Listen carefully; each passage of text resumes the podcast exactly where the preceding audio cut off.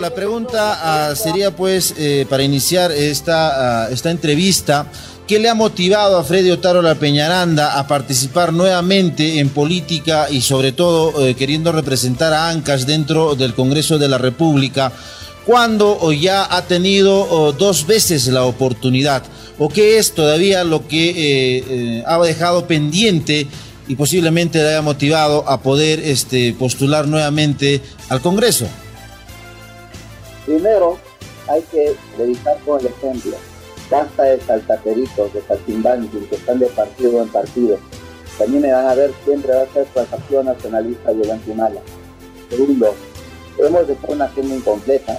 Los programas de inclusión social, fuimos el gobierno de, los, de todos los peruanos con énfasis en los más pobres.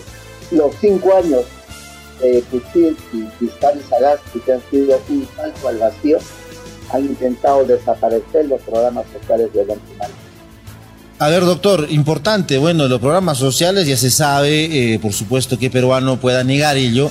Muchos han podido decir también que en ese gobierno se generó asistencialismo y ahora de esta fecha a esta, ¿qué tanto eh, ha podido este, cumplirse eh, con el objetivo que originó al gobierno de Ollantumala a poder este, justamente crear estos programas sociales?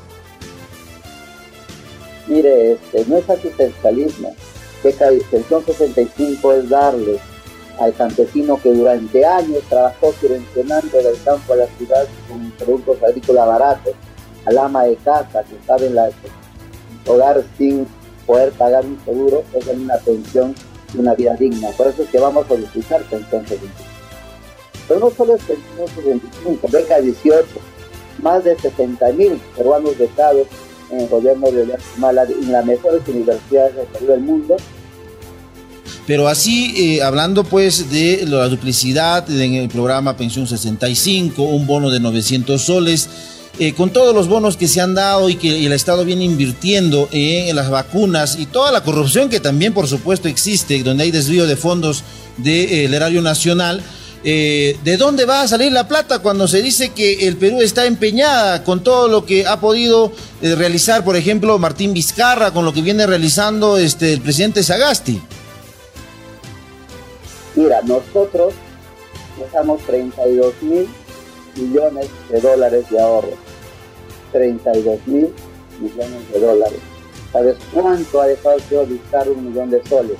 Perdóname el término, se tiraron la plata de la verdad para que se investigue no solo el caso de las vacunas, sino a dónde se fue tanto dinero. Dejamos la deuda con el Fondo Monetario Internacional en cero. ¿De dónde viene la plata para los bonos?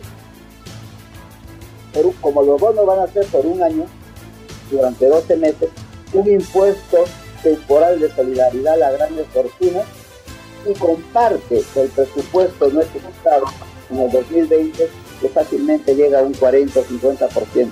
Es decir, estamos actuando responsablemente. Muy bien, este, ¿qué, ¿cuál es su opinión, doctor, a lo que en su momento ha manifestado Verónica Mendoza, justamente refiriéndose al gobierno del cual fue parte usted de Ollanta Humala? Que Ollanta Humala estuvo de rodillas ante la CONFIEP, ¿no? Y que eh, gobernó la CONFIEP y no pues el plan de gobierno que en su momento este, planteó eh, Ollanta Humala y que lo llevó pues a gobernar al país. Pruebas al tanto la CONFIEP y los grupos de poder manejan los medios de comunicación nacional. ¿No es así? Y a la señora Mendoza le dan más espacio, mucho más espacio que nosotros que nos están indignando, incluidas sus encuestas.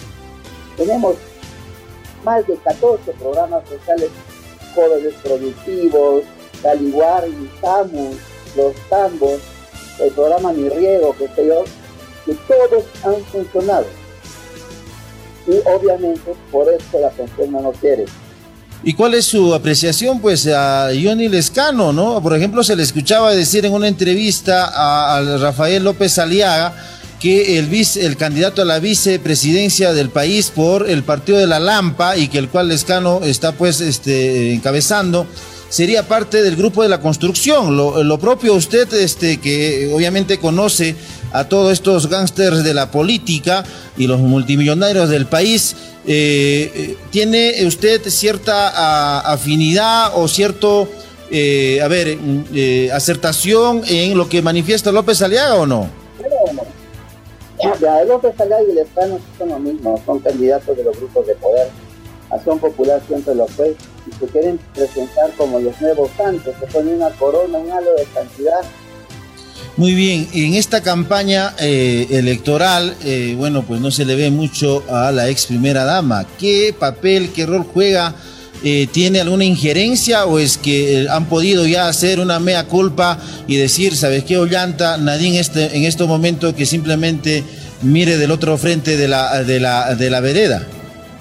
Alan García la miraba como un peligro a, la línea Heredia porque tenía casi el 80% de aceptación y con los grupos de poder, con la confianza, etcétera, etcétera, decidieron destrozarla y sí, políticamente la destrozaron. Ella se está dedicando a jugar. El Partido Nacionalista es un partido que no está formado en base a familias, sino en base a ideas. No está formado en base a tránsidas. Mira tú lista de los otros partidos, saltaperitos, muy bien, eh, eh, doctor, pero recordemos también algo. Ahora Verónica Mendoza ha manifestado que nacionalizaría el gas.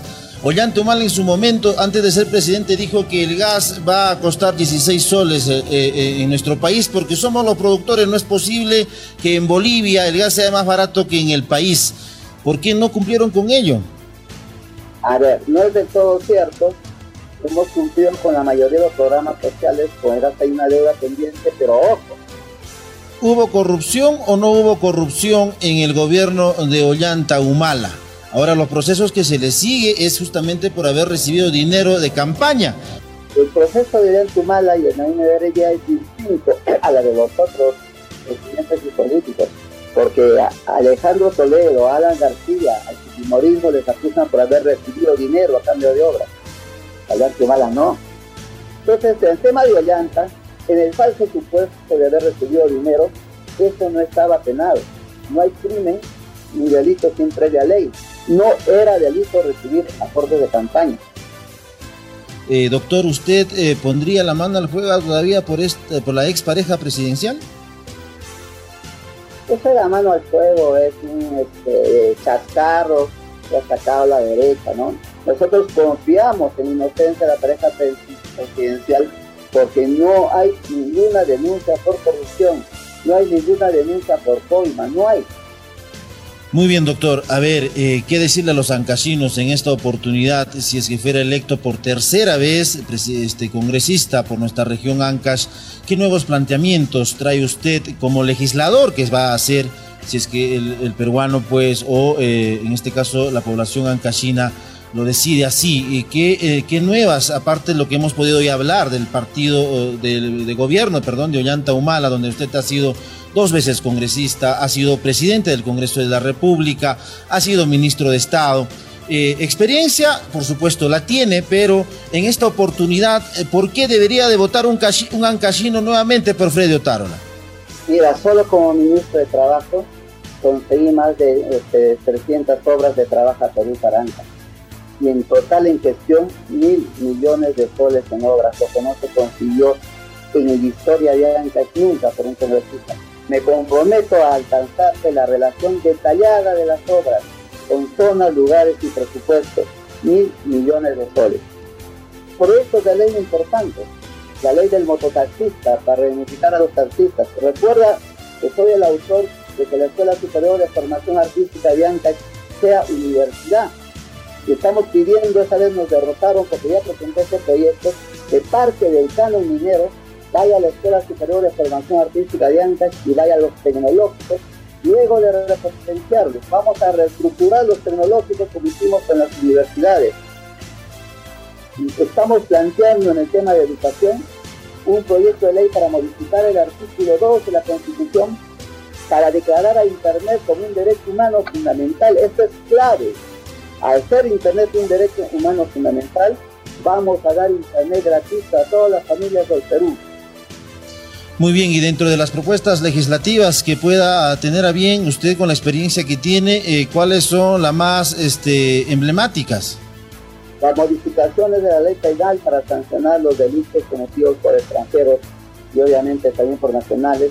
La ley del taxista, mediante la cual le vamos a el mototaxista, mediante la cual que vamos a generar un seguro de vida y la ley que modifica pensión 65. Vamos a hacer no solo que se modifique el monto de la pensión, sino que el Estado vaya a pagarles a sus casas. Muy bien, muchísimas gracias por eh, concedernos esta entrevista.